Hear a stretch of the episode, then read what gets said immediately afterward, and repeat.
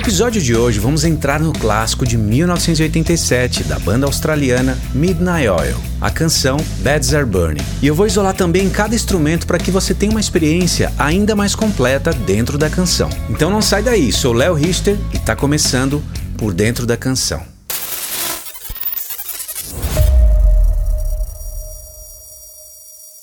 Beds Are Burning é uma canção da banda de rock australiana Midnight Oil, lançada em 10 de agosto de 1987 e produzida pela própria banda junto com o produtor musical Warren Levesey. Midnight Oil é uma banda formada em Sydney em 1972 e inicialmente a banda se chamava Farm. E eles mudaram o nome quatro anos depois para Midnight Oil, inspirados na canção de Jimi Hendrix Burning of the Midnight Lamp, e mudaram também a formação da banda com a entrada do vocalista Peter Garrett, os guitarristas Jim Modini, Martin Rutsey e o baterista Robbie Hurst. O baixista Andrew James deixou a banda por problemas de saúde, com a entrada de Peter Guilford até que Bonus Human se tornou o baixista permanente da banda. Através de uma longa e distinta carreira, a banda se tornou conhecida por seu rock pesado, intensas performances ao vivo e ativismo político, particularmente em prol de causas antinucleares, ambientalistas e indígenas indígenas.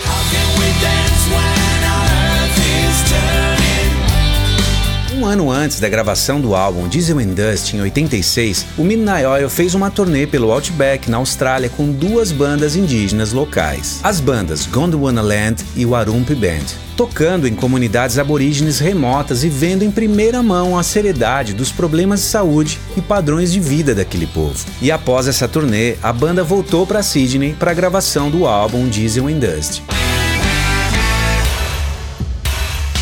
O guitarrista Martin Rutsey foi o responsável por grande parte dos arranjos, junto com o produtor Warney. A canção foi escrita pelo vocalista Peter Garrett, o baterista Robbie Hurst e o guitarrista Jim Modini. Bad Are Burning foi gravado em dois gravadores digitais da Sony 3324 e um console da SSL 4018 pelo engenheiro de gravação Guy Gray, que foi um engenheiro também responsável por gravar artistas como Rolling Stones, Duran Duran, Bon Jovi, John Jett e Cyndi Lauper. E para fazer alguns dos samplers de bateria, eles usaram um hack da AMS, o DMX 1580, junto com o AMS RMX Drum Tracks. Outra banda que também usou o AMS DMX para fazer alguns samplers foi a banda de rock britânica Dire Straits no álbum Brothers in Arms de 1985. E para dar uma ambiência ainda maior na voz, foi usado um delay clássico da Bell, o BD80. Beds Burn é uma canção sobre devolver as terras nativas do deserto da Austrália aos Pintupi, que foram retirados da sua terra natal e realocados para assentamentos governamentais. Durante e antes da década de 1950, esse deserto era usado para testes de mísseis. Então, o governo achou melhor que esses moradores, os Pintupi, fossem realocados. Mas essa realocação forçada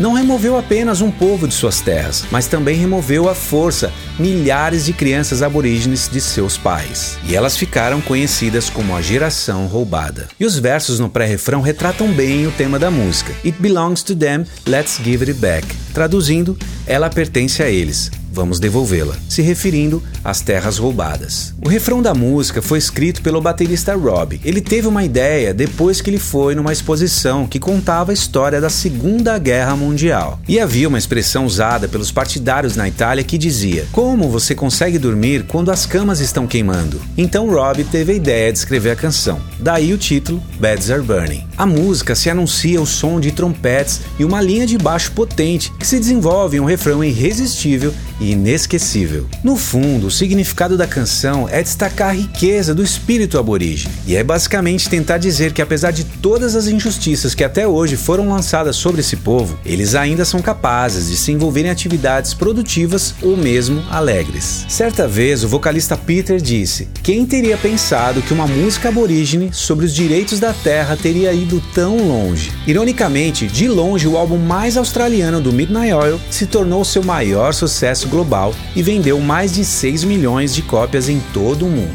e deu a eles a indicação ao Grammy.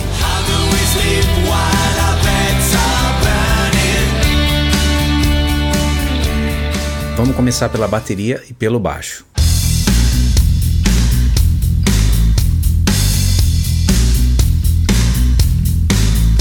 E aqui tem uma guitarra drive, né? Fazendo apoio junto com o baixo. E o Hammond.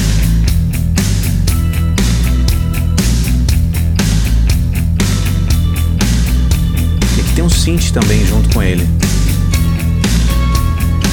E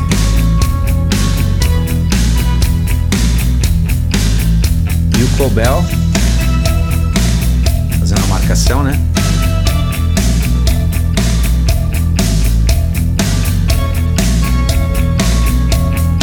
Guitarra drive. Os metais, né?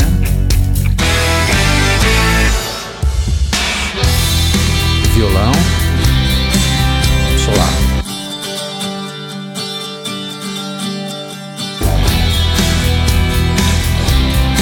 Guitarra slide, né?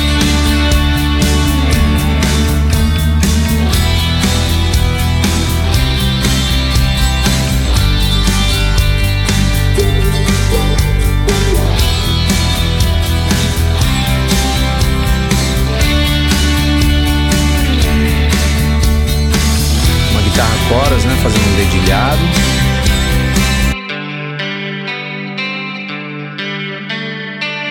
Lindo, né?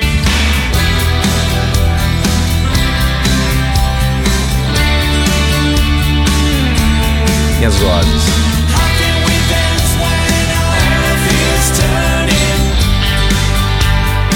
Solar. How do we sleep while our beds are burning? Lindo, cara, lindo.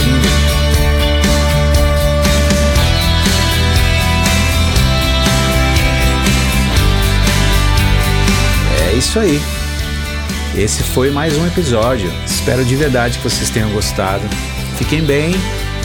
Nos vemos no próximo episódio de Por Dentro da Canção.